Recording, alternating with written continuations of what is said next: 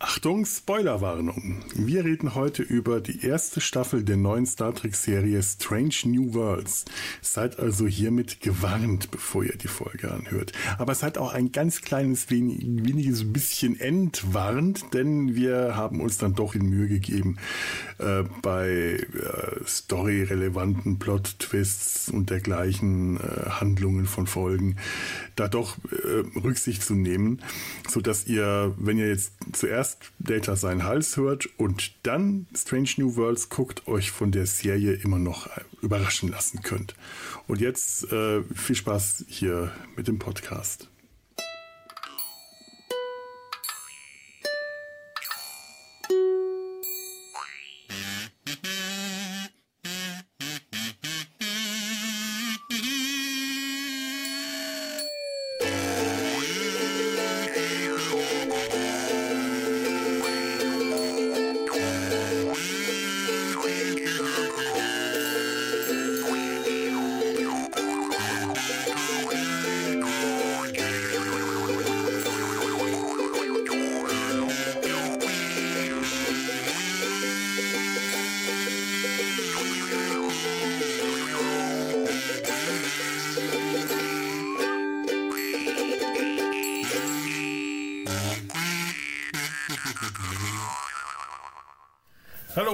Willkommen zu Data seinem Hals, in Data seinem Hals, zur dritten, äh, zum dritten Segment unserer Besprechung zu Star Trek Strange New Worlds, der neuen Star Trek Serie, ganz brandneu, um Captain Pike, den Captain mit der tollen Haartolle und seiner tollkühnen Crew an Bord der Enterprise.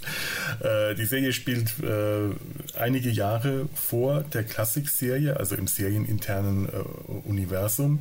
Bevor Captain Kirk äh, das Kommando übernimmt, äh, hatte Captain Pike das inne. Und wir haben uns jetzt gerade im, ähm, den, im, im, in den ersten beiden äh, Folgen ja, um die tollkühne Crew gekümmert, um die Hauptfiguren, haben die besprochen. Das hat einiges an Zeit äh, in Anspruch genommen. Ähm, ihr wart ja bestimmt alle dabei. Ne? Warum erzähle ich euch das? Und jetzt äh, kommen wir zu anderen Dingen, was auch nochmal ein bisschen Zeit äh, in Anspruch nehmen wird, denn die Serie hat äh, neben interessanten Charakteren auch noch so andere interessante Sachen, über die wir unbedingt noch reden müssen. Also viel Spaß.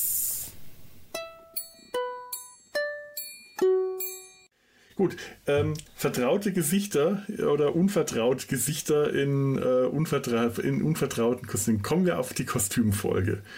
Ich, ich mhm. die ganze Zeit schon unbedingt auf diese tolle, tolle, tolle Kostümfolge, in der äh, äh, eine ja, das Ende versuche ich mal nicht zu verraten, aber in der Dr. Mebenga von einem Moment äh, auf den anderen, während er aus dem Turbolift tritt, die Brücke betrifft, in einer Fantasy-Welt landet, in der die mhm. Brücke der Thron, ein Thronraum ist. Es ist trotzdem die Brücke der Enterprise, aber dekoriert mit Fahnen und Flaggen und sein Thronraum mit Fackeln, die da stehen und Pike ist der schmierige Kammerherr. Die Figur, die, die Personen auf der Brücke sind Personen aus einer, einer einer Fantasy, einer Märchengeschichte. Aus einem Märchen. Aus ja. einem Märchenbuch. Kindergeschichte. Ein, herrlich. Mebenga als äh, König Ridley. Äh, allein, man muss aber auch schon wirklich sagen, er ist der Einzige, der wirklich dieses Majestätische aus, äh, äh rüberbringen kann. Ich hätte keinen anderen als König sehen können. Er ist einfach ja, der, der diese Würde hat. Er hat die ja. hat kein anderer ja. aus dem Cast. Und auch hier die Ausstattung wieder immens, oder? Die Ach, Kostüme sind so gut. Unglaublich. Also vor allem auch, wie er hergerichtet wurde. Ne? So, ich wollte nur ganz kurz sagen, die Geschichte hm. heißt The Kingdom ähm, of Elysian und mhm. geschrieben wurde das Buch, weil wir sehen das Buch ja auch in der Serie, ja. von Benny Russell. Mhm. Das Benny Russell, Deep Space Nine, Jenseits der Sterne, Ach Cisco. Gott, ja, na, oh mein Gott. Deep Dive. Oh, toll. ja, krass, das ist wieder ein oder? schönes Easter Egg, ja. Ja, ja. Wahnsinn. toll.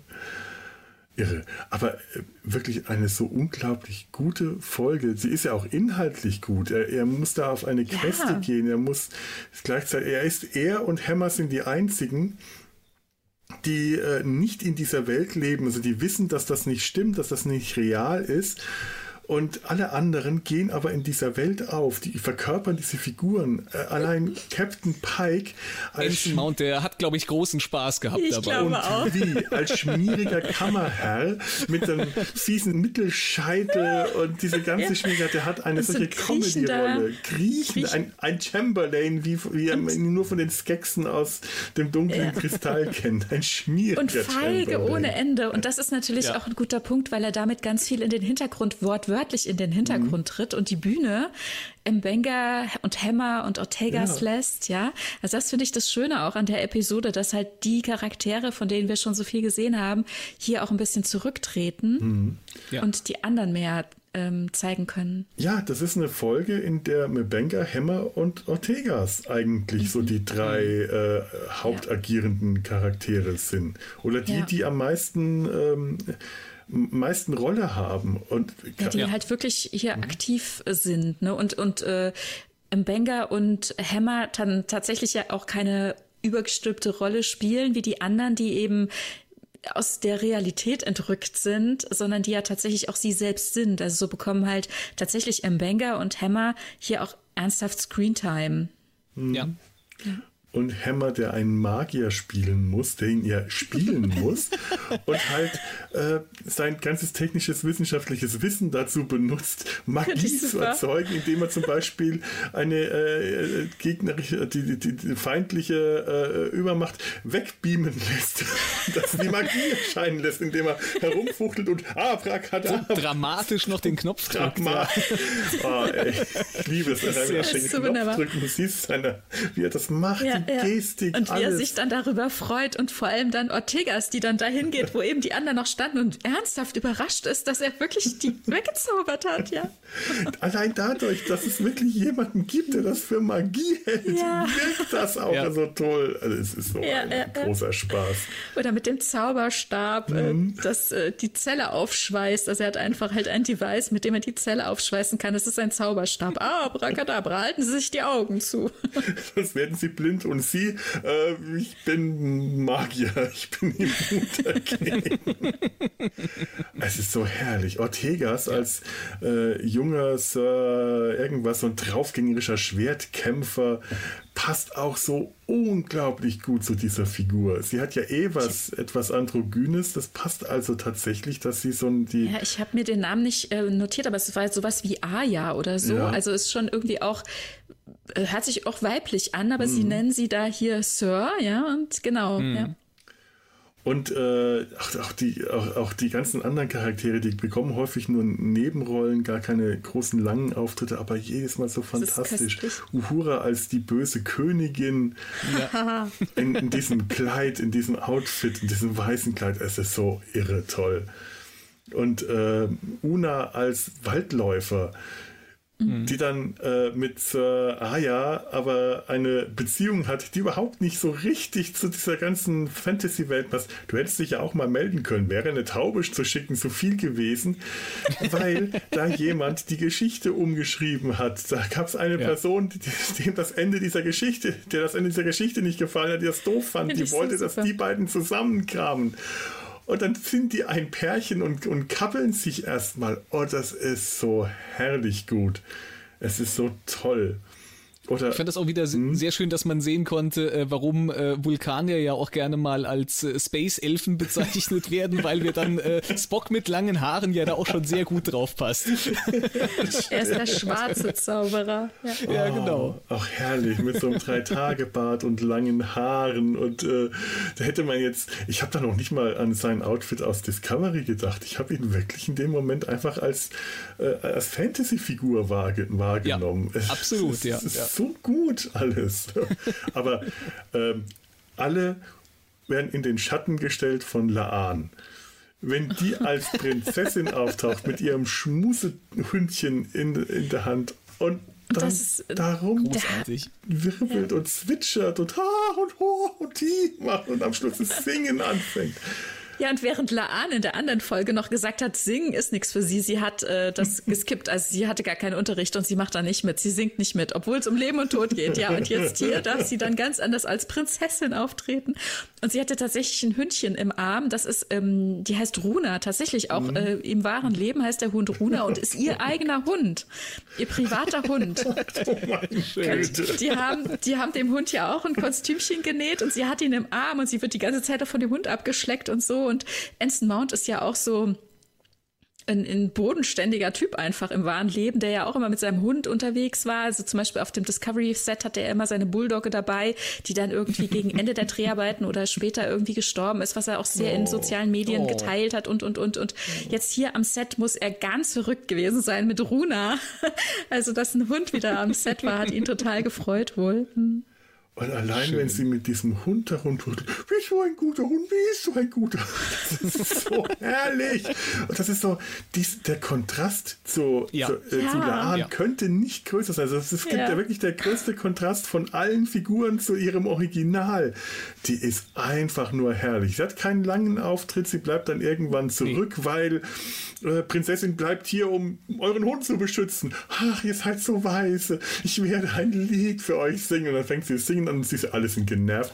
Aber die singt so toll. Ich weiß nicht, ob die ja. Schauspielerin das äh, du merkst, selber gemacht merkst, hat du merkst sehr genau, das ist der Gesang von jemandem, der eigentlich gut singen kann und jetzt hier mal so tun soll, als würde er so übertrieben und dann nicht schön singen, sodass es Leuten auf den Geist fällt. Es ist halt eine sehr hohe Stimmlage und ein, ein ja. äh, äh und, und äh, sie, sie, singt halt so exaltiert und die ja. anderen sind wahrscheinlich mehr von dem der, der, Tatsache genervt, dass die jetzt überhaupt singt, während sie ja, ja eigentlich gerade nur aufbrechen wollen, um den Tag zu retten und ähm, ich musste da an äh, ähm, weil ich gerade von äh, P.G. Woodhouse die Chiefs und Wooster äh, Geschichten als Hörbuch wieder höre, dann muss ich an Madeline Bassett denken, wenn die davon erzählt, ah, die, die, die Elfen und Zwerge haben Gänseblümchen auf die Wiesen gestreut und ich glaube, dann ist da ihre äh, Cousine oder irgendwas, die auch so ein, so einen Hund dabei hat. Och, bist du ein liebes Hundchen, bist du ein liebes Hundchen? Und genau an diese Charaktere musste ich gerade denken,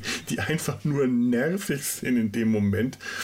Äh, und wenn die dann anfängt zu singen, dachte ich, ja, Madeline Bassett aus Chiefs und Wooster. Absolut. Sagt jetzt wahrscheinlich den wenigsten was, weil die Serie nicht so bekannt ist. Beziehungsweise die, ähm, das, das, das, es gab da eine Fernsehserie mit Stephen Fry und Hugh Laurie aus den 90ern und die äh, literarischen, literarischen Vorlagen sind von P.G. Woodhouse geschrieben große britische Komödie und ich habe da gerade sehr viel Spaß dran. Aber sonst wäre mir das jetzt auch nicht gekommen, die Abschweifung. Geh wieder zurück. Alles wieder zurück. Ja. Kostüme. Toll. Ich liebe solche ja, Folgen. Ja, ja, ja. Und die SchauspielerInnen hatten auch wahnsinnig Spaß mit diesen Kostümen. Ne? Da gibt es auch so ein kleines Video, wo mhm. sie alle nochmal sich drehen ja. und die Kostüme zeigen. Mhm. Und die hatten wahnsinnig viel Spaß damit, ja. Die waren auch einfach toll. Also die Kostüme die waren, waren, mega, waren großartig ja, gemacht, ja. Und äh, Chapel als, als, äh, als Hexe, als Heilerin. Ja, Kräuterfrau, Heilerin. Kreut, Kräuterheilerin, Hexe. Äh, als, auf als, der Krankenstation auf natürlich. Der Krankenstation. Das ist super. Das ist so mit ihrem Kessel und die dann immer irritiert ist, wenn Dr. Mebenga den Scanner, medizinischen Scanner nimmt und scannt. Dann schauen Sie, was macht der denn da? Was ist das? Was ist das? Wie sind meine, was, Werte? Herrlich. Äh, einfach, einfach, man, man merkt richtig, wie viel Spaß die bei dieser Folge hatten. Das, das, das, das spürst du in jeder Szene, bei allen Schauspielern. Ja. Ist einfach nur großartig. Und nicht nur bei der Folge, ne? Also man merkt es wirklich bei allem, also mhm. auch hinter den Kulissen, was man da mitbekommt oder was sie teilen. Wie du sagst, äh, es macht wahnsinnig Spaß, den Leuten auf Twitter zu folgen oder so, weil die so einen Spaß dran haben. Also jeder natürlich in einem äh, drückt das anders aus oder oder teilt es in einem anderen Maße oder auf anderen Plattformen oder so äh, oder man sieht es an anderer Stelle. Aber die haben richtig Bock drauf. Also das, das ist so so schön und das, das betrifft nicht nur die SchauspielerInnen, sondern auch die Leute aus der Crew rundherum. Also wie gesagt, auch man, man kann Leuten folgen, die ähm, diese ganzen ähm, Designs machen oder überhaupt der Innenausstatter, der irgendwie teilt, wo er welchen Stuhl gekauft hat. Manche Stühle kommen übrigens aus Deutschland, ja, und so Geschichten. Es ist äh, so schön, was die für einen Spaß damit haben. Und das, also diese Liebe, finde ich, die, die ja. sieht man dieser Serie auch durchgehend ja. an. Ich möchte bei der Gelegenheit, weil du gerade beim Design bist, ähm, tatsächlich mhm. mal auf, auf, das Design kommen. Es ist ja wirklich mhm. schönes Design. Also das muss ich mhm. auch, muss ich wirklich zugeben. Ähm, wirklich gutes Design, aber auch gleichzeitig mein größter Kritikpunkt äußerlich oh. an der Serie. Ich komme da nicht drüber weg, äh, einfach anzumerken, diese Serie hat sich nicht als Ausgangspunkt für das Design an TOS orientiert, sondern an Discovery und hat dem Discovery Design das TOS übergezogen. Das ist aktuelles äh, Star Trek äh, Set Design mit einem TOS Anstrich und nicht äh, TOS-Design, das ins das modernisiert wurde, weil das, das merkst du. Das ist einfach in so vieler Hinsicht merkst du die ganze Grund, äh, das ganze, ganze Grundgerüst, die Brücke, all das, du merkst, was es sein soll. Du merkst aber, dass man nicht äh, insgesamt von der alten 60er Jahre Brücke oder der, äh, dem, dem, dem, dem, dem ähm, äh, ähm, äh, Maschinenraum ausgegangen ist oder von den Gängen oder um Gottes Willen die Krankenstation, die nun wirklich nichts mit der alten TOS-Krankenstation von Dr. McCoy außer dem Namen mehr gemeinsam hat. Ähm, oder das Quartier von Pike, dass das, das Captains Quartier, das größer ist als äh, dreimal zehn vorne zusammengenommen und einen, einen äh, offenen Kamin hat. Ich, ich komme über diesen offenen Kamin nicht hinweg. Als den, also es ist wahrscheinlich Mal. genauso groß wie zehn vorne, ne? Es sieht aber größer ja. aus. Es ist halt alles äh, sehr viel größer und sehr viel mhm. geräumiger, sieht wahrscheinlich auch größer aus.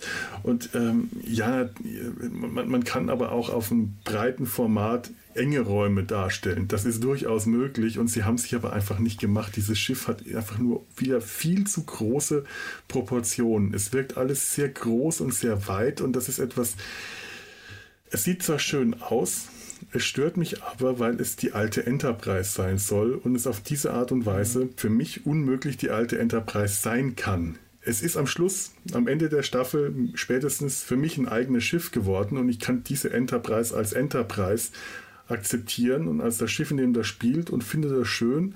Und ganz äh, in der letzten Folge gab es auch Kameraeinstellungen, die wahrscheinlich vom äh, Objektivwinkel äh, so eingestellt waren, dass sie nicht wie ein Fußballfeld wirkten, sondern tatsächlich etwas enger. Und dann habe ich auch eher die alte, alte TOS-Brücke darin erkennen können. Aber das ist generell alles, ähm, das, das ist es nicht. Das ist nicht das alte Design und das stört mich tatsächlich sehr, weil ich das, das alte, alte Design der alten Enterprise aus TOS so unglaublich schön finde.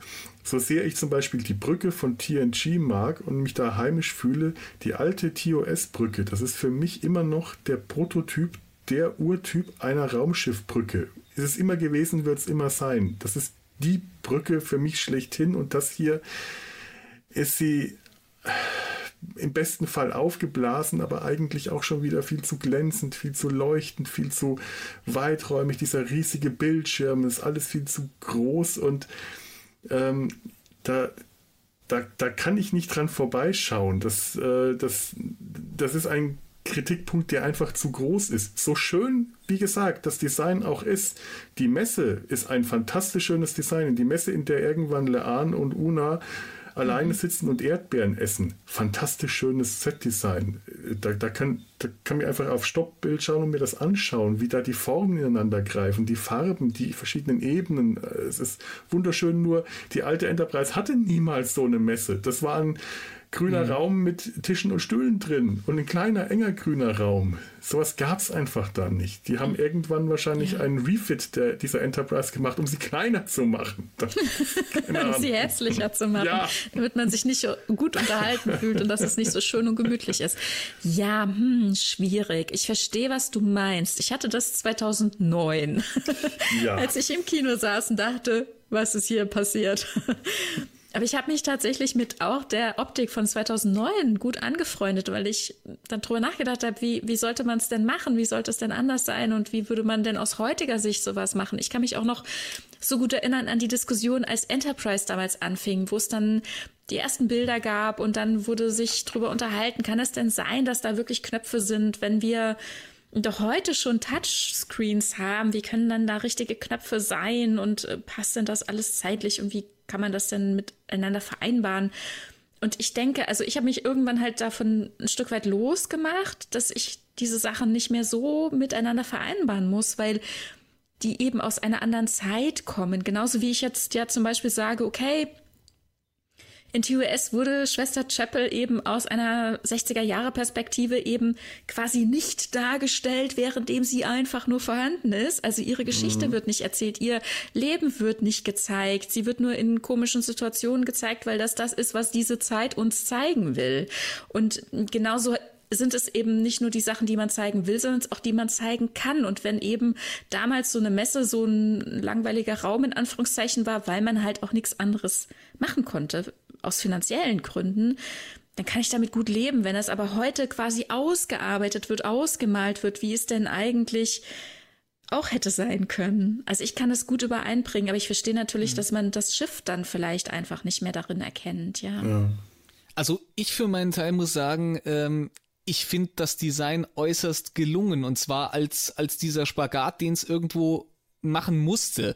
Du hast eine Serie, die ein Spin-off von Discovery ist, mhm. die irgendwie dieses Design von Discovery weitertragen muss, die aber auch quasi ein Vorläufer von TOS sein will und irgendwie auch auf das Design dieser klassischen Serie eingehen muss. Und ich finde, das ist es ist nicht die, es ist nicht dasselbe Schiff.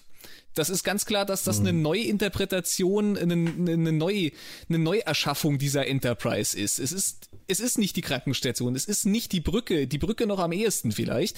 Es sind nicht dieselben äh, Räumlichkeiten, mhm. aber es ist dieses Design, du hast das gerade fast so ein bisschen negativ ausgedrückt, dass das halt quasi äh, Discovery Design ist mit irgendwie so einem Anstrich drüber. Ich finde das aber tatsächlich sehr gut gelungen. Ich finde das sehr schön, dass man so viele Aspekte reingebracht hat. Du hast tatsächlich physische Knöpfe an diesen Konsolen dran, ja. was ich und du hast so viele 60er Jahre Design-Elemente Elemente, äh, mhm. die dann teilweise auch nicht mal unbedingt aus der Originalserie stammen, die aber so diesen Design-Zeitgeist der 60er aufgreifen, wozu vielleicht auch so ein offener Kamin im, im äh, Quartier von Pike gehört. Aber du hast an so vielen Stellen hast du teilweise Tische oder Lampen, wo du sagen kannst, oh, die sehen jetzt schon sehr retro nach den 60er, ja. 70ern oder so aus. Und du hast teilweise auch einfach an Konsolen so Applikationen dran, so Elemente, wo du sagst, ah, da kann ich so ein bisschen die Designsprache von, von TOS wiedererkennen, wenn die da irgendwie so, so ein komisch gelbliches Gitter irgendwo, irgendwo da dran gebastelt haben oder auch die Formen allein schon von manchen Elementen, die du auf den Sets hat,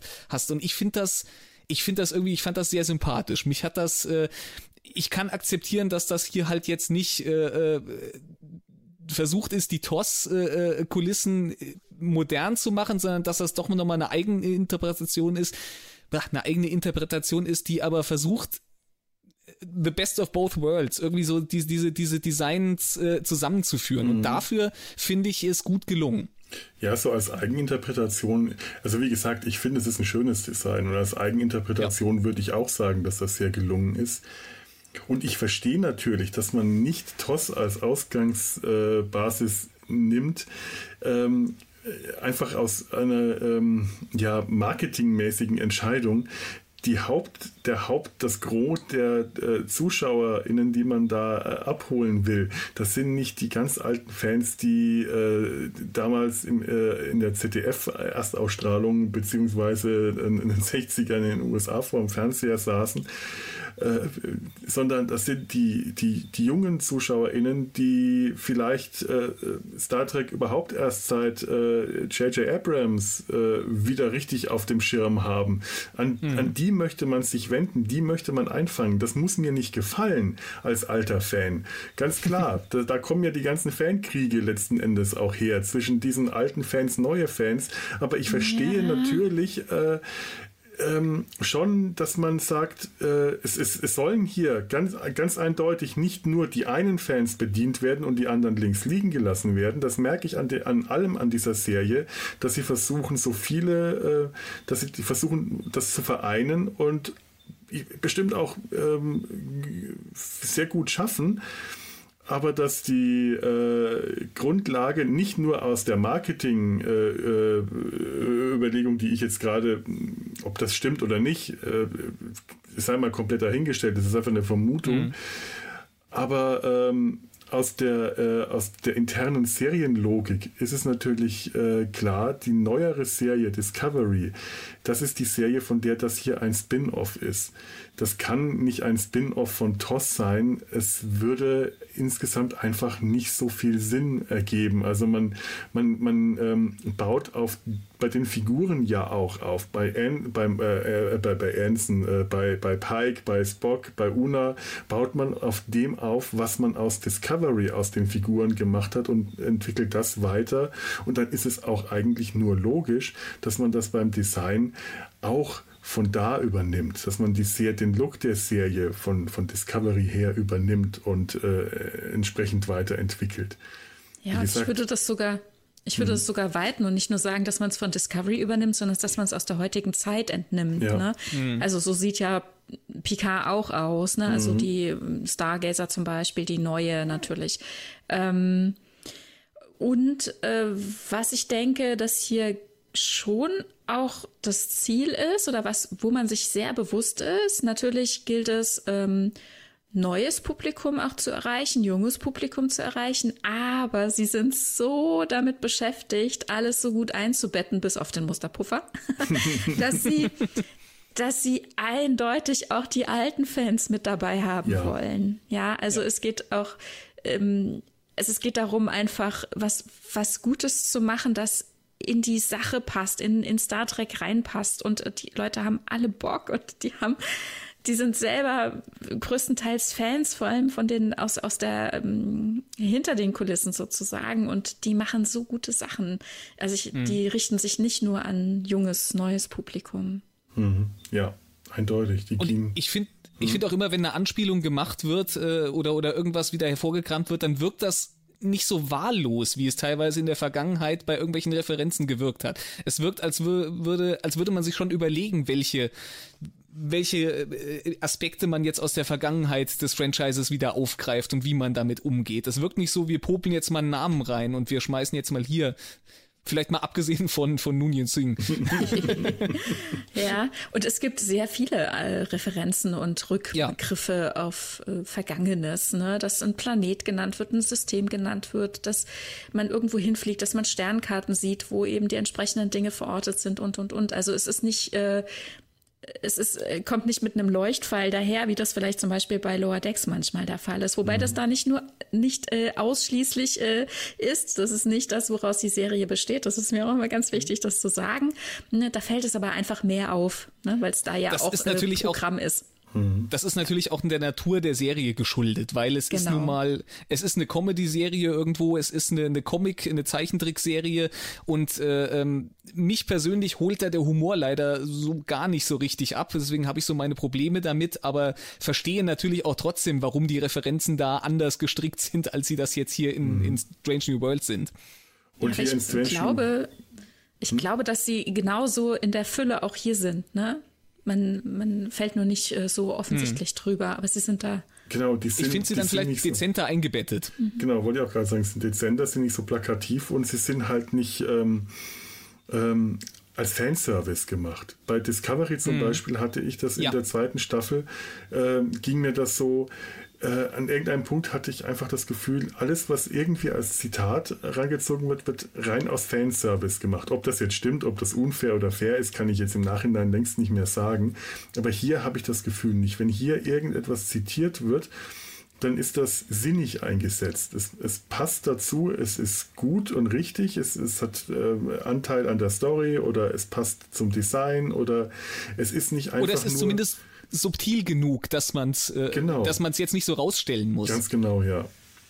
Und ist nicht einfach nur für sich selber da, äh, es ist nicht das Äquivalent von Name-Dropping. Mhm. Ja. Ja, gut. Ja, so.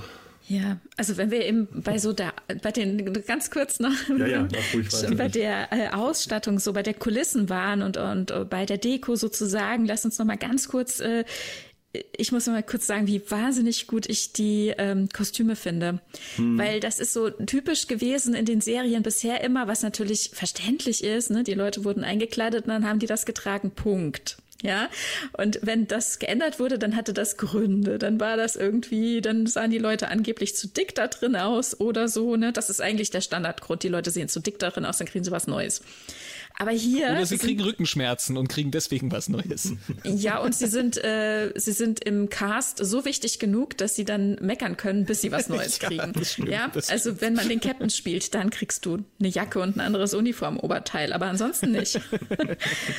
und äh, hier haben wir so viele tolle Sachen. Also abgesehen davon, ne, wie gesagt, Deko und so weiter. Oder wenn äh, Pike, der kocht ja wahnsinnig gerne, der verpflegt und versorgt Leute so gerne. Herrlich und socialize ja. darüber so gerne. Das ist so schön. Und allein sein Geschirr und alles, all das darum herum auch wunder, wunderschön.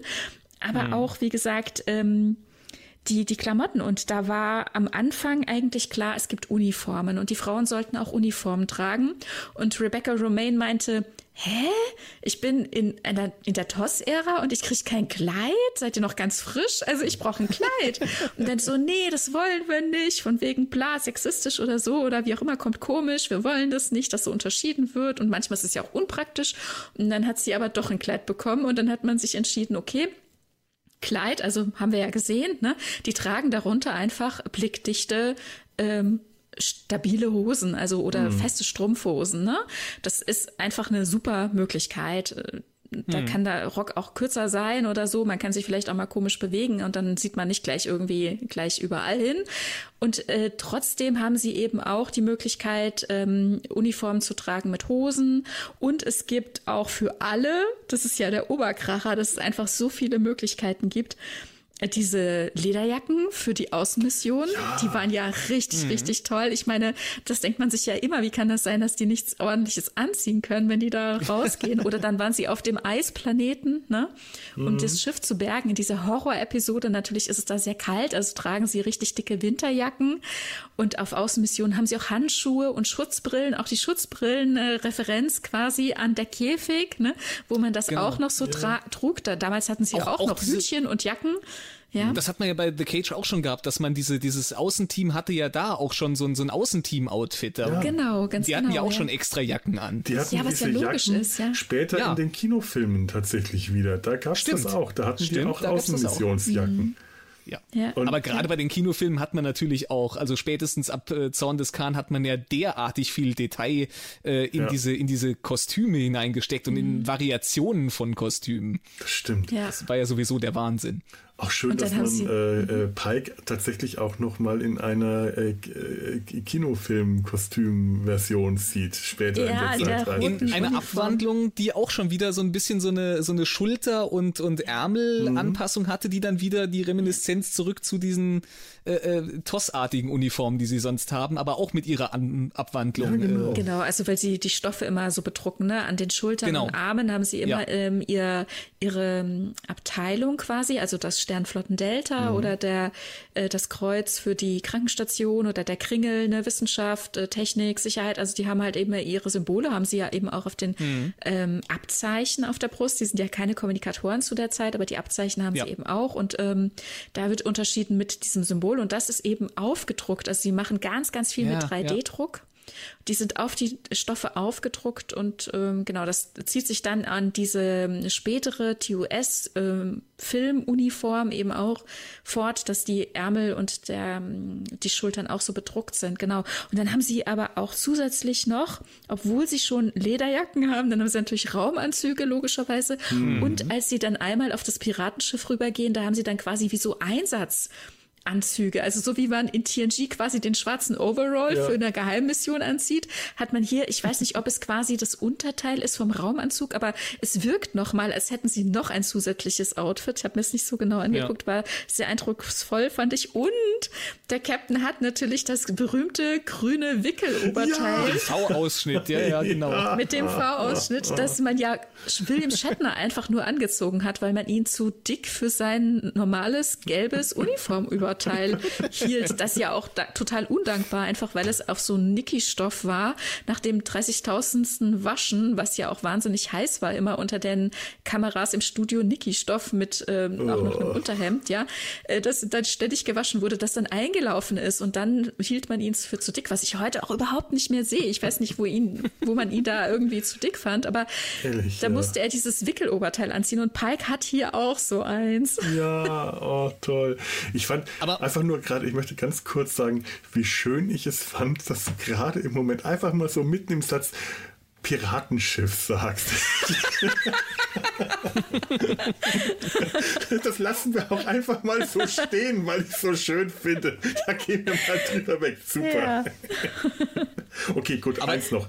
Äh, Pike ja. am Ende der Folge seine Befehle auf Pirat, Piratenslang gibt. Ah, Matey und Una einfach nur sagt, bitte, hören Sie auf, bitte, please. Nein, aber tatsächlich, die Uniformen sind äh, fantastisch schön gemacht. Sie sind einfach, ähm, sie die haben es geschafft, die, die alten TOS-Uniformen wieder zu beleben, dem ein neues äh, Design zu geben. Der schwarze Kragen ist ein bisschen kleiner. Es könnte ja, aber auch der Übergang. T-Shirt. Das ist ein T-Shirt drunter. Das ist ein T-Shirt drunter. Die alten hatten ja so einen mhm. schwarzen Kragen und die genau, haben jetzt genau, einfach ja. einen V-Ausschnitt mit dem T-Shirt drunter, haben das aber auch nicht übernommen. mehr diese Rollkrägen, die sie äh, im Käfig noch hatten. Also diese Variante mit dem T-Shirt drunter, mhm. das hatte man schon in, äh, in den Kinofilmen. Ne? Also nicht im 2009, aber in dem zweiten und oder dritten. Mhm. Da fand ich das mhm. schon eine super gute Lösung. Ne? Ja. Und das hat man jetzt ja. hier aufgegriffen, ja. Und die wirken bequem, im Gegensatz zu den äh, äh, Uniformvarianten aus Discovery, sowohl die äh, blauen als auch die äh, Enterprise-Uniformen, wirken die jetzt einfach bequem, als ob man die wirklich im Alltag tragen kann und äh, sich drin wohlfühlen kann. Und äh, das ist schon mal ein großer Bonus, finde ich. Wenn man schon Uniform tragen sollte, dann soll sie nicht unbequem sein. Ja, Nee, ich bin da auch ganz, äh, ganz begeistert von dem, von dem Uniformdesign. Das finde ich ja eh immer ganz faszinierend, hm. wie die Uni verschiedenen Uniformen in den verschiedenen äh, Ähren von Star Trek aussehen. Das ist ja sehr schön gemacht, ja. Aber schön, diese, diese Monster Maroon, wie sie ja auch genannt werden, diese, diese TOS-Film-Uniformen dann nochmal im Einsatz, wenn auch in einer abgewandelten Form, mhm. aber sie doch schon relativ authentisch da nochmal wiederzusehen.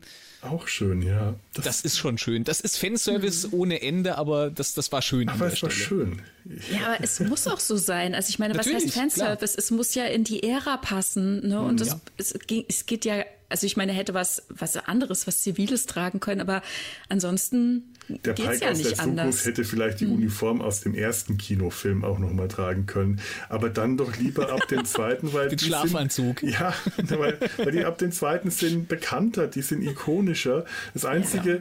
wenn Pike schon innerhalb von einer Staffel Discovery von schwarzen zu grauen Haaren wechselt, dann hätte ich den Pike, der so ähm, doch einige Jahre in der Zukunft ist, lieber komplett weißhaarig gehabt. Oder ihm doch nochmal ein bisschen eine andere Frisur zu geben. Das auch, ja. Er hätte ja auch, er hätte ja auch, er hätte ja, man hätte ja eine Shatner-Referenz machen können und hätte ihm die Haare so ein bisschen lockiger machen können. Aber noch dichter wäre eher schwierig gewesen. Das wäre schwierig gewesen, ja, das stimmt. Aber man hat ihn ja deutlich alt geschminkt ja, und so. Ja. Und ach, den Haaren ja. hatte man doch auch was gemacht. Man also. hat ein bisschen was gemacht, aber ich, ich äh, fand, es hätte konsequenterweise einfach, also dafür, dass er ja doch sehr stark schon ergraut ist und so alt aber noch nicht ist, äh, hat es den Leuten gehört, die relativ früh grau werden. Äh, wahrscheinlich hätte man ihm einfach nur konsequenterweise die Haare noch mal ein ganzes Stück grauer. Äh, gerade von hinten siehst du, sind seine Haare noch sehr dunkel. Ich hätte es einfach nur schön gefunden, aber okay. äh, es, ist, es, ist, es ist, ist egal letzten Endes, weil es auch so tatsächlich sehr schön war, dieser Auftritt des zukünftigen Pike. Aber ich finde immer noch ganz schön, dass wir am Anfang festgestellt haben, das war mir bis, bis jetzt gar nicht so, so bewusst gewesen, dass er ja quasi über eine Staffel Discovery hinweg äh, vergreist und ergraut ist. Äh, das hat ihm, das hat ihm graue Haare gekostet und danach hat die Alterung wieder, wieder abgenommen. Ja, Dann ist er wieder so geblieben. ja, also so eine Staffel Discovery kann einen schon älter werden lassen. ui, ui, ui, ui. Wo wir eben noch bei den Kostümen waren, ich muss mal sagen, dass diese Stiefel auch wunderschön sind und man kann die tatsächlich kaufen. Also letztes Jahr gab es die auf der Star Trek Convention, also diese offizielle mhm. Star Trek Convention, habe ich ganz vergessen, wo war die denn nochmal? Hm, egal. Auf jeden Fall, ähm, da gab's die und dann hatte ich dort irgendwie über Links, bin ich dann irgendwie zu der Anbieterseite und der sitzt irgendwie in, oder kaufen kann man die auch in Holland. Also hm. theoretisch ist der Weg für uns hier aus Deutschland nicht so weit zu diesen Stiefeln, aber die sind natürlich relativ teuer. Sowas wird man vielleicht einfach mal anprobieren wollen. Also ja, ich war fasziniert davon. In weiß und in schwarz. Wir sind dir nur bei Christine Chappell aufgefallen einmal. Sind das dieselben Stiefel für alle? Also da mhm, hat man es genau. einmal in der Nahaufnahme gesehen. Genau, ja. Ah, ja. Ähm, die, die Sohle ist schon also auf eine besondere Art und Weise geschnitten und äh, die, die lassen sich wohl ziemlich leicht auch ähm, knicken, also oder abrollen, mhm. weil irgendwie dann in der Mitte des Fußes ähm, die Sohle etwas äh, dünner oder abgesetzt ist, ne, wie das manchmal mhm. ja bei so Schuhen, also bei, bei oder bei so fußfreundlichen Schuhen durchaus auch üblich ist. An der Seite so ähm, außen an der Ferse quasi, da ist dann auch ein Sternflottendelta und es gibt sie in in hell, also für ähm, ja quasi, wenn du Schwester Chapel cosplayen willst, als auch in Schwarz. Hm. Ja. Hm. Obwohl hat die ja, nicht äh, auch äh, hat die nicht immer schwarze Stiefel zu ihrem weißen Outfit hm. an? Das ist, es ist ähm, man, man, sieht sie recht häufig, weil, weil man mhm. sie, äh, sie scheint gerne zu rennen, äh, die Schauspielerin. Da sieht man sie direkt in der ersten Folge, einen Stimmt, flüchtigen äh, äh, außerirdischen ähm, Besucher zu verfolgen. Und da, ähm, da macht sie auch eine sehr gute Figur, wenn sie rennt. Und da sieht man die Stiefel. Und da ist es mir aufgefallen, dass sie halt diese schwarzen Stiefel einen sehr starken Kontrast zu dem weißen Outfit haben. Vielleicht ah, ja. variiert okay. das im Laufe der Serie und ich habe da nicht mehr so drauf geachtet. Hm.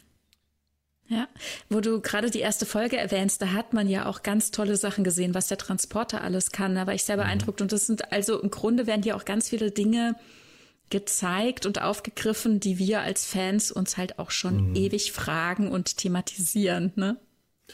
Da möchte ich dich was fragen, weil du bist in ja. solchen Dingen äh, etwas firmer vielleicht.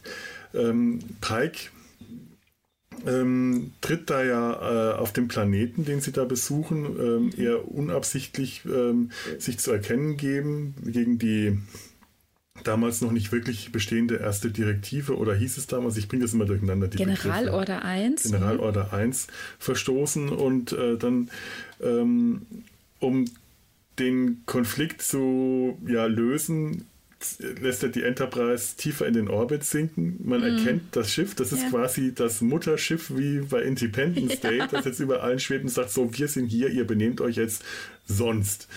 Und dann äh, tritt er aber auf in einer, in einer äh, äh während der Verhandlung der zwei verfeindeten ähm, Parteien auf dem Planeten, der zwei, also der, der Staatsoberhäupter dieser verfeindeten mhm. Parteien.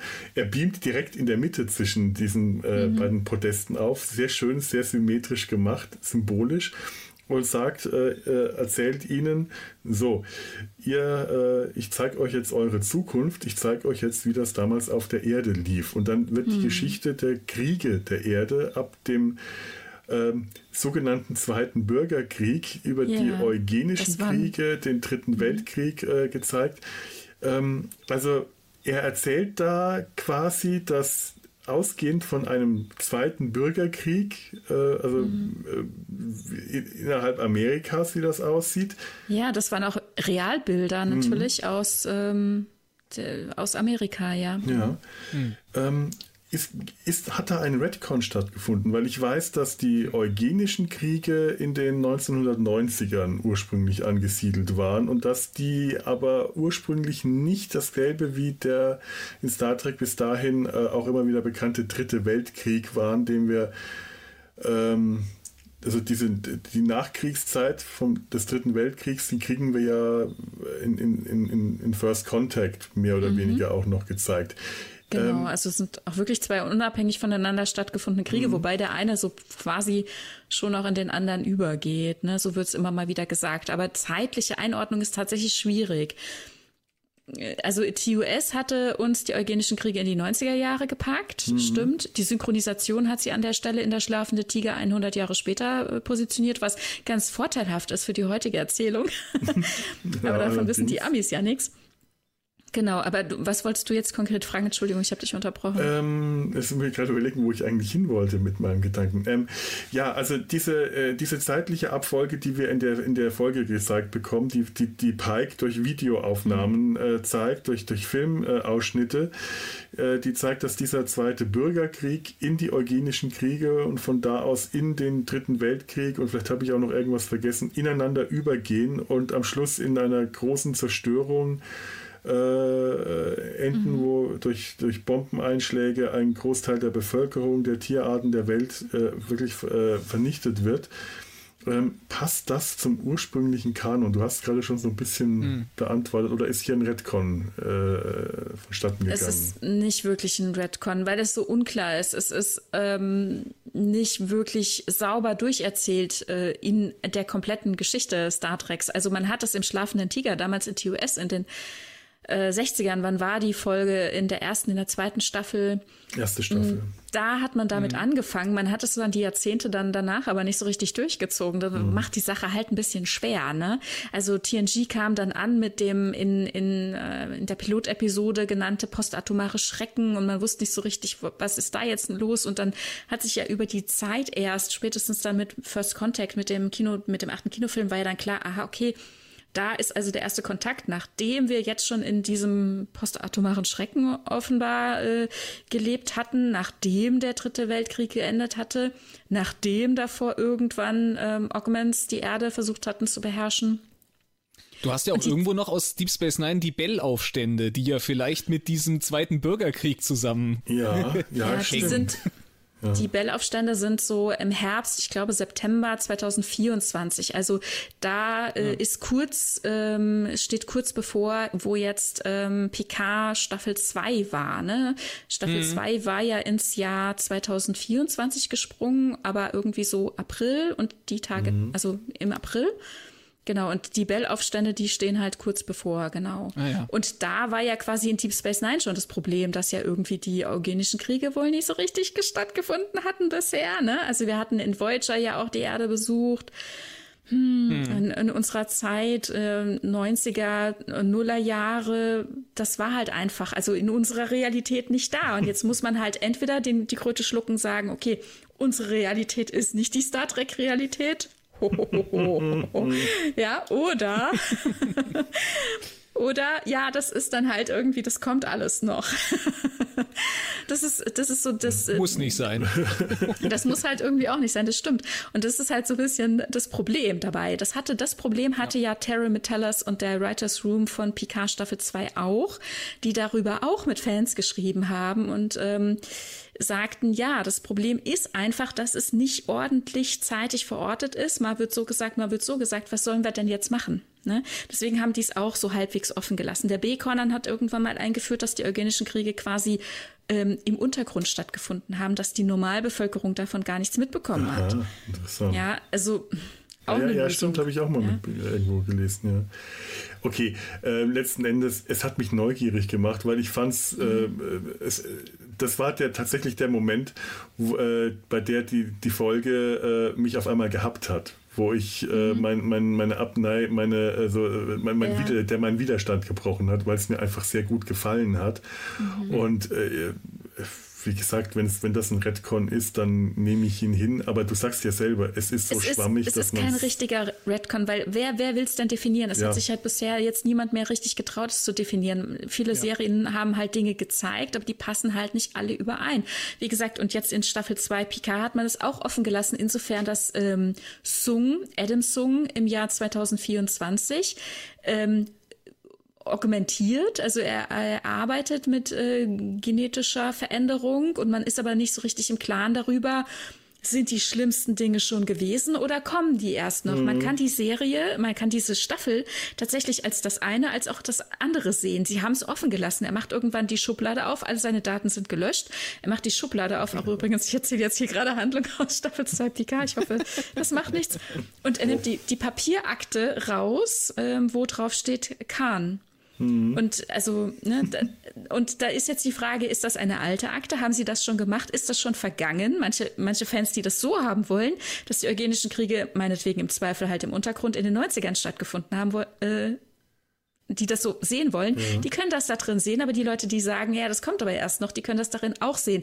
Jetzt fängt er mit der Arbeit erneut an. Ne? Das ist offen und genau so halbwegs undefiniert positioniert sich jetzt hier diese ähm, Szene, glaube ich, auch. Und das Wichtige finde ich, also mich hat es ja auch total gecatcht, ne? Mhm. Ähm, das Wichtige ist ja hier im Grunde, dass Science Fiction, und das ist ja im Grunde das, was sie immer schon wollen, uns unsere Realität vor die Nase klatschen und ja. sagen, guck mal, was ihr macht. Und das sind reale Bilder aus Amerika der letzten Jahre gewesen. Das hat mich auch in dem Moment einfach ja. eingefangen. Ich dachte mir, genau das, das ist super. Das, das äh, ja. verknüpft Star Trek mit der Realität auf eine Art und Weise, wie sie einfach unglaublich stark ist. Und dann die Bilder der Kriege, beziehungsweise dann die ultimative Zerstörung im Dritten Weltkrieg mhm. mit den Atombomben und äh, immense Zerstörungen auf dem ganzen Planeten und dann der Schock der Außerirdischen auf dem fremden Planeten, die das vor Augen geführt bekommen, ne? Aber mhm. die, dass natürlich der Schock bei uns genauso sein soll, dass wir jeden Tag quasi damit spielen, äh, mhm. uns selbst in die Luft zu jagen. Ja. Puh. Düster, oh, düster. Ja. Ja, ja, ja. Ich möchte auch gar nicht, eigentlich will ich nicht auf so einem düsteren Ton enden. Ich will, ich will Eine auch schöne Note, um diesen Podcast abzuschließen. Ist, äh, mir tut zwar der Hintern weh, aber wenn ihr noch äh, ja. was zu erzählen habt, die Folge ist jetzt Ich finde, ich finde eine. Kleinigkeit Mach total spannend. Ja. Jetzt haben wir es also auch äh, kanonisch bestätigt, was die Fans schon immer wollten und ich immer gesagt habe, dass das nicht so ist. Jetzt muss ich äh, still sein, jetzt ist es so. Ähm, die 1701 ist das Flaggschiff der Sternflotte. Das war in TUS nämlich nie der Fall. Ja. Das waren immer nur Verbünde, die sich getroffen haben und in diesem Verbund war dann temporär ein Flaggschiff ausgesprochen und dann hat man sich wieder getrennt. Das, das mit dem Thema Flaggschiff, das kam erst in TNG auf und danach mhm. war das irgendwie in, in den Fanköpfen, in vielerlei Köpfen mhm. immer so verankert, dass das schon immer so gewesen ist und ja, jetzt habt ihr euren Frieden, jetzt, jetzt ist es ist so. Es halt so. Ich, äh, ja, äh, tatsächlich genau das ist mir gerade beim zweiten Schauen auch noch durch den Kopf gegangen. Ach, jetzt muss das auch unbedingt das Na Flaggschiff ja. sein. Na, dann muss es eben so sein. An irgendeiner Ecke ist jeder zufrieden oder mal kurz äh, irritiert. Das ist halt so. Aber auch ein Flaggschiff Aber, kann irgendwann zu einem ja. alten Kahn werden und mhm. das passt dann auch wieder ganz gut zu dem, was wir dann bei genau. TOS oder den Und dann, äh, dann ist die Messe auch wieder ganz langweilig und einfarbig. Aber, Aber immerhin, wenn es das Flaggschiff ist, dann macht mhm. auch dieser ganze Diplomatentaxidienst, den Kirk in TOS äh, äh, absolvieren muss, hier nun auch wieder Sinn, wenn man irgendwelche Diplomaten von A nach B karren muss. Äh, gut, das macht man halt mit dem Flaggschiff. Das. Ja, oder Bergarbeiter versorgen oder sowas. Das ja, machen sie nämlich auch mit dem Flaggschiff. Medizin, Medizin von A nach B und Impfstoff holen und so. Mhm. Es ist halt, ne, wer, wer, halt auch vor Ort mit, ist. Was ne? denn sonst ja. als mit dem Flaggschiff? Bitteschön.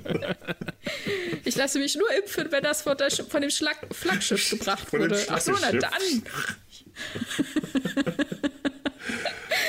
Oje, oje. Ah. Na gut. Also die Mission was, der Enterprise, was, die schwankt ja sowieso auch in der Klassikserie immer ja. mal so ein bisschen. Man weiß ja nie, ist das jetzt ein Polizeischiff, ist das äh, der technische Hilfsdienst oder ist das wirklich ein Di Diplomatenkreuzer? Die macht ja auch immer mal was komplett anderes. Oder ist es doch ein Forschungsschiff? Hm. Ja, ja. Ja, man weiß es nicht. Es Vielleicht ein, so. Äh, ähm, Multi, Multi, Multi Multifunktion. Multifunktionsschiff. Das ist das Schweizer. Äh, das Schweizer Taschenmesser unter den Raumschiffen. Na gut, also auf jeden Fall macht die macht diese Staffel, macht diese Serie so so viel richtig. Allein auf äh, Rotten Tomatoes haben sie auch 99 Prozent bekommen. Ich habe auch also nahezu nur begeisterte Fanstimmen gehört. Es ist mhm. äh, es holt die Leute einfach ab. Ne? Also es, jetzt kriegen die Leute ihre episodische Erzählweise. Ich freue mich darüber auch. Was natürlich an mancher Stelle, also gerade diese ähm, Episode, über die wir eben gesprochen hatten, äh, Folge 8 mit der, der also unsere Kostüm-Klamauk-Folge, ja, da hatte ich dann auch schon äh, von manchen Leuten gehört, dass sie ihnen dann zu äh, holprig endet, also, also weil es endet dann halt, ne, und dann kommt noch so ein kleiner Nachgang. Mhm der super versöhnlich ist, weil man sonst so Fragen zurückgelassen worden wäre und womöglich etwas betrübt oder in, also in Sorge oder man hätte es ja, nicht ja. gewusst, wie es weiterging und dann hat man das am Ende halt noch alles komplett bis aufs Kleinste aufgelöst. Das ist aber auch so typisch für diese episodische Erzählweise und ich denke, das brauchte das hier. Ne? Das Auf der anderen gedacht, Seite kamen ja. aber ganz genau die Leute, von denen ich seit Jahren höre, sie wollen eine episodische Erzählweise, die dann meinten, oh, das hätte jetzt aber nicht noch sein müssen. es also, gibt, ne? Es gibt Leute, denen wirst du es jetzt auch nicht mehr recht machen. Ja, die wollen dann ja, auch, die, da kommt eine neue Serie, die wollen die auch gar nicht mehr mögen. Ich habe auch so Diskussionen verfolgt, wo es dann darum ging, äh, ja, da kommt jetzt Captain Kirk und der ist äh, Captain der Farragut, der war aber nie Captain der Farragut und du konntest den Leuten dann auch erzählen, ja, das ist aber eine alternative Zeitlinie, es wird alles erklärt. Ist mir egal, das stimmt nicht, die haben keine Ahnung von Star Trek. Ja. Und dann hast du da Leute, bei denen stößt du nur noch gegen eine Wand, die wollen auch nicht mehr. Ja, da, also da versuche ich mich selbst von, von abzuhalten, so zu enden. Ja, ja, ja auf jeden Fall. Die, die also Versuchung ist, ist, tatsächlich recht groß. Man, ich kenne das ja auch sehr gut. Gerade wenn man irgendwas ja. nicht mag, äh, da, da, da kann ich mich überhaupt nicht von ausnehmen. Da habe ich eine ganz starke Neigung dazu. Aber es ist natürlich immer super ärgerlich, wenn man das bei anderen Leuten erlebt. Ist, dann ärgert es einen immer ganz besonders, weil man selber ja nie so sein wird. Ja, und manchmal lohnt es sich halt auch ein bisschen zu warten, bis, bis man weiß, wie genau was ist, weil ich nämlich genau ja. auch auf die Falle reingetappt bin, irgendwie März oder wann das war, als die Meldung kam, äh, dass Paul Wesley ähm, James D. Kirk spielen wird, weil man ihn irgendwie bei Dreharbeiten fotografiert hat. Man wollte dem Ganzen jetzt vorbeugen und das dann proaktiv einfach verkünden. Und dann habe ich auch direkt reagiert und so, Hä, was ist denn da los? Das ist ja voll blöd. und dann dachte ich nachher, oje, jetzt noch mal fünf Minuten drüber nachgedacht. Also Klar. Ja, ja, ne? Es ist, ist natürlich, es gibt immer alle Möglichkeiten. Es ist Science Fiction und ja, genau. Ja. Was noch sehr, sehr schön ist und sehr versöhnlich und einfach zauberhaft, finde ich, ähm, nachdem, also Anson Mount ist selbst Star Trek-Fan, ja, und er, wie so viele andere, liebt er das, einfach diese Serie spielen zu dürfen und äh, hofft einfach, äh, da, dass, dass es noch lange läuft und dass er das, äh, dass er das Franchise einfach bereichern darf und dabei sein darf und so. Und nachdem er dann den Vertrag unterschrieben hat und klar war, dass er also jetzt ähm, regelmäßig äh, Einkünfte hat, dass einfach der Lebensunterhalt die nächste Zeit gesichert ist, hat er mit seiner Frau beschlossen, dass sie dann endlich das Thema Kinder angehen. Und mittlerweile haben sie ein Kind bekommen und das ist doch einfach auch oh. So schön, oder? Schön, dass Star Trek die Leben so vieler Menschen so ähm, beeinflusst und man das ja auch bei den SchauspielerInnen äh, auch so schön immer sehen kann. Und hier eben auch darin, dass sie jetzt ein Kind haben. Wie schön ist das denn? Man, man vergisst das so schnell, dass SchauspielerInnen mhm. äh, von, davon leben müssen, was sie ja. machen. Gerade Fans vergessen ja. das super schnell, wenn ja. sie irgendwie nicht verzeihen, dass jemand das so oder so spielt oder danach was anderes spielt. Ich, ich muss immer noch an die Robert Beltran-Skandalgeschichten äh, denken, dass der sich halt einfach mal äh, dazu äh, geäußert hat, das ist einfach ein Job, den er angenommen hat und mhm. die Fans ihm das nicht verzeihen wollten. Aber das ist es und ich natürlich, egal wie viel Herzblut da drin steckt, der Umstand, dass da ein geregeltes Einkommen reinkommt, das ist für SchauspielerInnen enorm hoch, weil die das eigentlich einfach in der Regel nicht haben. Die haben sowas nicht, die kennen das nicht, weil die meistens von einem, äh, von einem Job zum nächsten pendeln, wenn sie Glück haben und die Regeln, die, die häufiger reinkommen. Aber so eine, so eine Serie ist halt was ganz anderes für die. Hm ich glaube, für viele Leute ist es einfach schwer äh, zu unterscheiden zwischen äh, den Leuten, die dann mal irgendwo eine regelmäßige Serienrolle mhm. haben oder vielleicht auch nur mal hier und da einen, Nebendarsteller, äh, eine Nebenfigur spielen können und eben irgendwelchen Hollywood-Stars, die mhm. halt wohl mehr als gut von dem, was sie tun, leben können. Aber äh, für viele im Publikum sind das halt beides Leute, die sehe ich doch da in meinem Fernseher. Die sind doch alle reich. Das ja. ist, glaube ich, das ist, glaube ich, äh, so ein bisschen, äh, da fehlt der Einblick bei vielen Leuten. Ja, das ganz genau, ganz genau. Das denke ich mir nämlich auch. Und ich glaube, gerade so im Bereich von Seriendarstellern, da unterschätzt man das, wenn man da nicht in der Materie drin ist, wie viel Arbeit dahinter steckt und was die teilweise für, für einen Drehplan haben und wie oh, die ja. sich wirklich mhm. abrackern, um ihre Serien da nachher abzuliefern. Ja. ja. Und hier gerade die Dreharbeiten von der ersten Staffel müssen wohl auch wirklich nochmal doppelt anstrengend gewesen sein unter äh, hm. Pandemiebedingungen, ne? Ja. Ähm, wo halt wirklich sehr drauf geachtet wurde. Es gab ja dann auch immer mal den ein oder anderen Positivfall und dann mussten in Quarantäne bestimmte Personengruppen, die man halt vorher explizit äh, voneinander schön getrennt gehalten hatte und so weiter. Ne? Also alles nicht so einfach. Dann saßen sie da in, ich meine, Toronto im Hotel und so weit von den Familien entfernt, konnten sich nicht untereinander treffen und, und, und. Das war schon, ich glaube, sehr anstrengend. Da hat man dann auch ja. in Social Media dann immer mal gesehen, wenn die Leute sagen, oh, ich habe jetzt äh, irgendwie frei oder ich keine Ahnung, ich fahre jetzt heim, Anson Mount gerade, ne, der dann irgendwie dann äh, von unterwegs äh, gesagt, äh, geschrieben hat, ich bin gerade auf dem Heimweg, ich fahre gerade heim und ich freue mich so und so. Und irgendwann kam ja dann raus, seine Frau ist schwanger mittlerweile und so, ne, mhm. dann war es natürlich doppelt klar, dass er sich sehr freut, auch mal heimzukommen und so. Ich meine, ich muss jetzt auch gerade mal vielleicht etwa, äh, unter dem Aspekt mal über das äh, das Setdesign nachdenken. Ich beschwere mich über die viel zu geräumigen Setdesigns. Aber vielleicht ja. haben ja die durchaus dann auch einen gewissen Sinn gehabt bei den Dreharbeiten. Mhm. Mir, ja. ist das, äh, mir ist das schon aufgefallen, wenn die da bei Captain Pike äh, äh, in der Kabine sitzen und essen. Zum Teil mhm. sitzen die sehr weit voneinander entfernt. Also ja. ähm, da denke ich jetzt mal drüber nach. Das stimmt tatsächlich. Also ich weiß, dass bei Discovery das war ein großes Thema und da hatte ich auf der FedCon auch drüber gehört, dass die ähm, Leute auch tatsächlich erzählt haben, dass das mitten ein Grund ist, ne? dass man dann in diesem Shuttle-Hangar dann so weit voneinander entfernt steht und was natürlich, was wir noch gar nicht angesprochen haben, es gibt ja jetzt mittlerweile ähm, für den Dreh diese äh, AR-Wand, also wo man tatsächlich ja, ja. eben die äh, tollsten Sachen einfach von jetzt auf gleich einschalten kann und dann hat man diese ja. Kulisse lebendig quasi vor sich und muss es sich nicht vorstellen. Man steht nicht vor einem Screenscreen oder so, ne, muss sich vorstellen, wie es wäre, wenn ich jetzt gleich da einen Schritt weiter nach vorne mache oder so. Mhm. Sonst sie sehen das tatsächlich auch. Und da sind ja die tollsten Sets. Und du hast vorhin äh, zum Beispiel den Maschinenraum genannt, dass das so schade ist, dass es so wenig mit dem Alten zu tun hat. Da muss ich wirklich sagen, da freue ich mich immens, dass der so aussieht, wie er aussieht, weil da ist wirklich mal für mich der Maschinenraum als solches ja, ich, so glaubhaft dargestellt die, auf dieser Enterprise, währenddem ich natürlich auf der Enterprise D den absolut glaubhaft finde. Also ich wüsste da direkt den, den Bobantrieb zu bedienen. Ich habe äh, bei äh, Jordi alles abgeguckt, ich bin im Bilde, ja, aber, ja. aber bei, bei TUS war das so geheimnisvoll, es war so unklar, was da überhaupt was bedeuten soll und mittlerweile ist es mehr aufgearbeitet. Ich habe mich mit der, der Maschinenraum von TOS ist auch wirklich nicht unbedingt meine Lieblingskulisse. Das ja, gebe ich jetzt auch zu.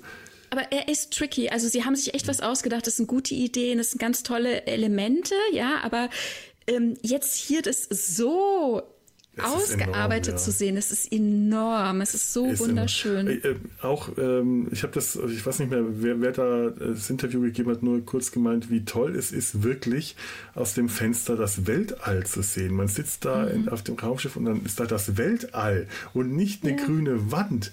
Wie, wie, viel überzeugender man dann auch spielen kann, weil äh, man ist, man befindet sich auf einem Raumschiff im Weltall. Diese, äh, äh, diese neue Technologie ist eine ganz große Sache. Das ist, äh, das ist ein Schritt zum Holodeck hin. Das ja. ist sogar noch besser als, äh, weiß ich nicht, ein äh, schwarzer Vorhang mit, mit äh, Silberpünktchen dran. ja, es gibt auch Setbilder, ne? als dann ähm, die neunte Folge abgedreht war und Bruce Horax sich verabschiedet hat, hat man dann äh, diesen, diesen Eisplaneten im Hintergrund mhm. noch, noch animiert. Da war dann Feuerwerk und, und, und. Also die haben das dann genutzt, um dort also auf dem Planeten quasi zu feiern und so. Also man kann da so viel mitmachen. Das ist der Wahnsinn. Ja, Toll. Schön, ja. Das ist schon, schon abgefahren, was da mittlerweile alles auch so möglich ist. Und das, klar, das hat natürlich einen totalen Einfluss auch auf das Schauspiel, glaube ich, wenn, wenn ja. du da so viel mehr ja. immersiv reingeholt wirst als Darsteller auch in Ja, ja schon allein, wenn dann irgendwie zwei Leute dastehen und sollen da hingucken, wo, ich weiß nicht was, der Vogel ja. fliegt und der eine guckt dahin, der andere guckt dahin und man denkt sich dann wieder, hm, wo war das Kreuz? ja. Ja, und jetzt sehen Sie den Vogel einfach, also als Beispiel. Ne? Keine Tennisbälle mehr in langen Stand. ja. ja. Genau. Ja, also so viele tolle Möglichkeiten ja. und ich finde, sie kosten sie hier so gut aus. So. Ja. Aber ich glaube, jetzt könnten wir dann doch langsam mal zu einem Ende kommen.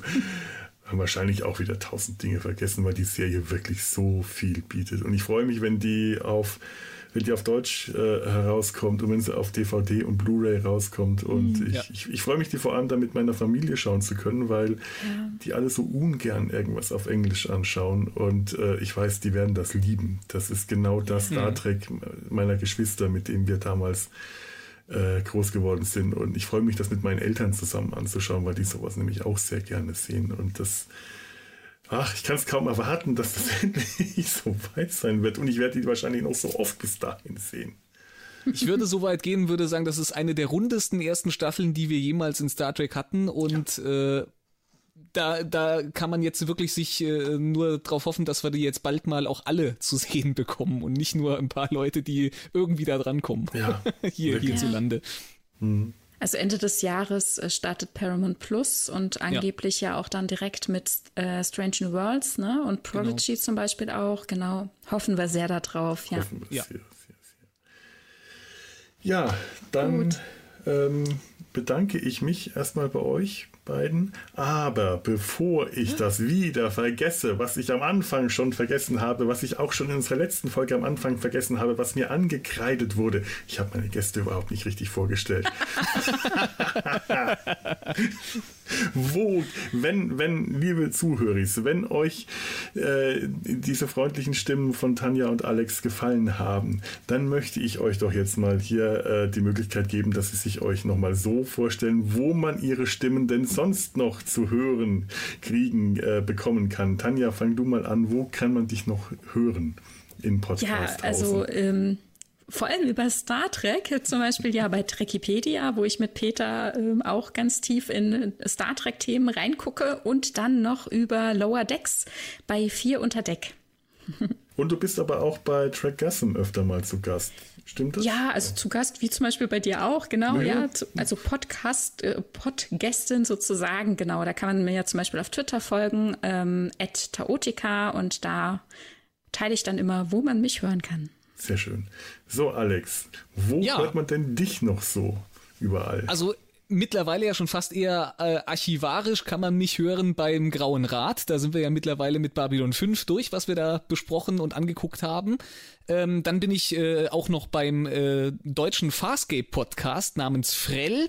Da mhm. sind wir gerade in der zweiten Staffel und arbeiten uns so ein bisschen weiter voran. Und ja, dann habe ich noch so einen kleinen Laber-Podcast namens Die Insel. Die Insel, ehemals bekannt als die André McFly Show. Richtig, richtig, ja. genau.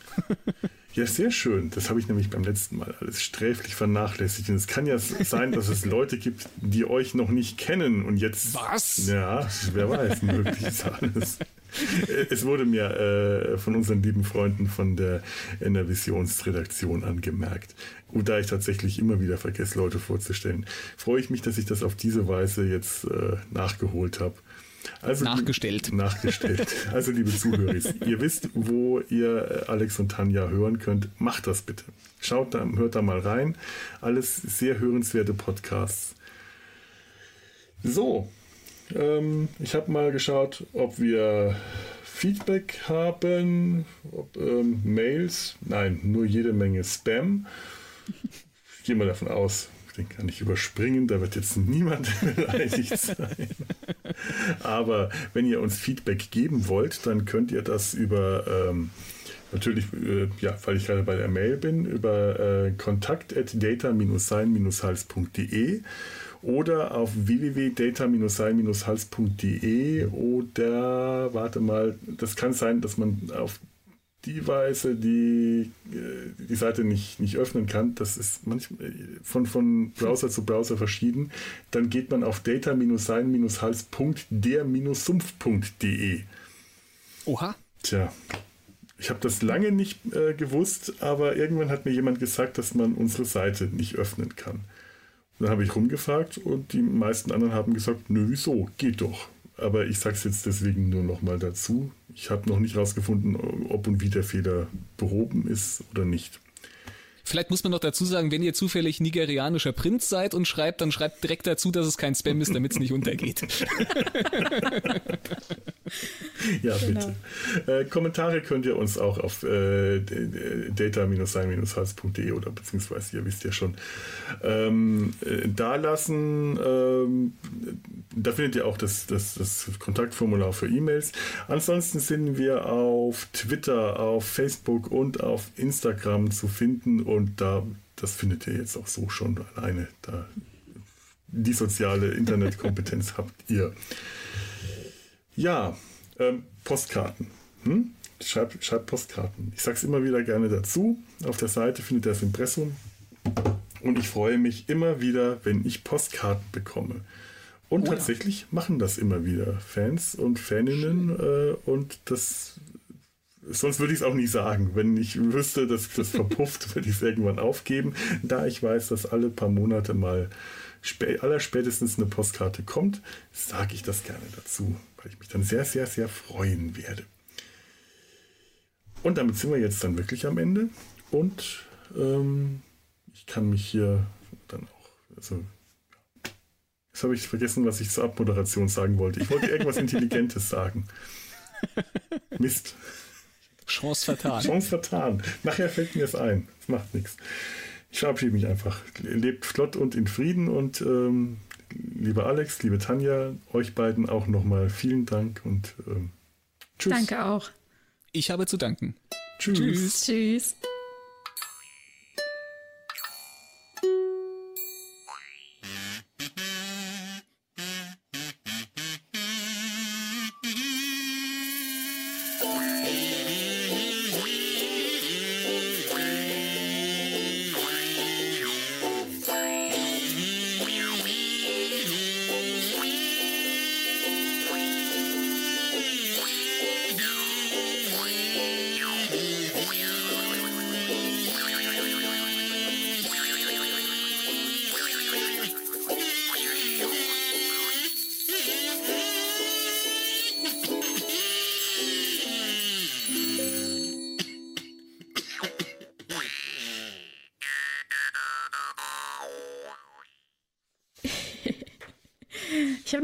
Frage. So, ja. Ja, bitte. ähm, bei der Kostümfolge am Ende äh, erzählt ja, äh, am Ende kommt ja Una auf die Krankenstation und ähm, Benga sagt, ja, ja, er weiß, wo die fünf Stunden geblieben sind und ähm, das ist aber eine lange Geschichte und so und dann schlägt er das Buch auf oder dann mhm. endgültig zu. Aber da steht ja am Ende auf der letzten Seite, The End und auf der anderen Seite ist ein Bild von dem König und der Prinzessin, also die ja quasi er verkörpert hat und Laan ja. verkörpert hat. Die liegen sich in Armen. Und vorher sagte seine Tochter zu ihm, er soll weiterleben, er soll sein Leben angehen, er soll nicht verharren, er soll weiter nach vorne gucken und sich auf Leute einlassen, quasi so. Weißt ne? du, Sollte uns das was sie Papa mit Laan verkuppeln wollte? ich weiß nicht, also das Buch hat sie ja nicht geändert, aber im Buch Oder ist die Prinzessin die jetzt in der zweiten Staffel. Nein, dass sie zusammenkommen. Keine Ahnung. Hm, okay, also Dr. keinem, den ich es bisher Ach, erzählt komm, habe, wir, wollte wir, es. Wir schippen mit Benga und Laan, das machen wir jetzt einfach. Ich fand das so schön, wie die sich am Anfang begrüßt haben. La Benga. Denn als. Ähm, Auch mit dem Akzent, weil. Mhm. La, Akzent, Benga. Das, passt, am Akzent zusammengebaut.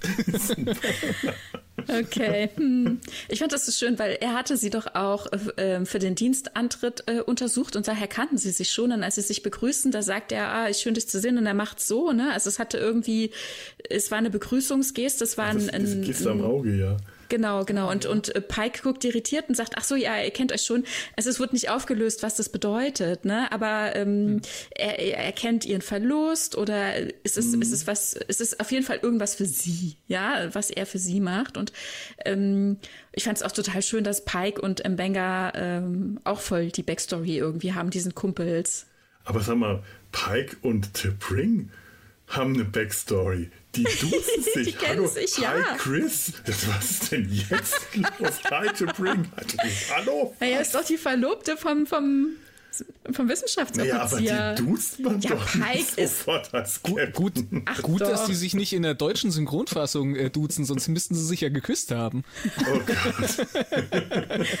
ne, das sieht sie sich bestimmt und sie sagt dann trotzdem den Vornamen.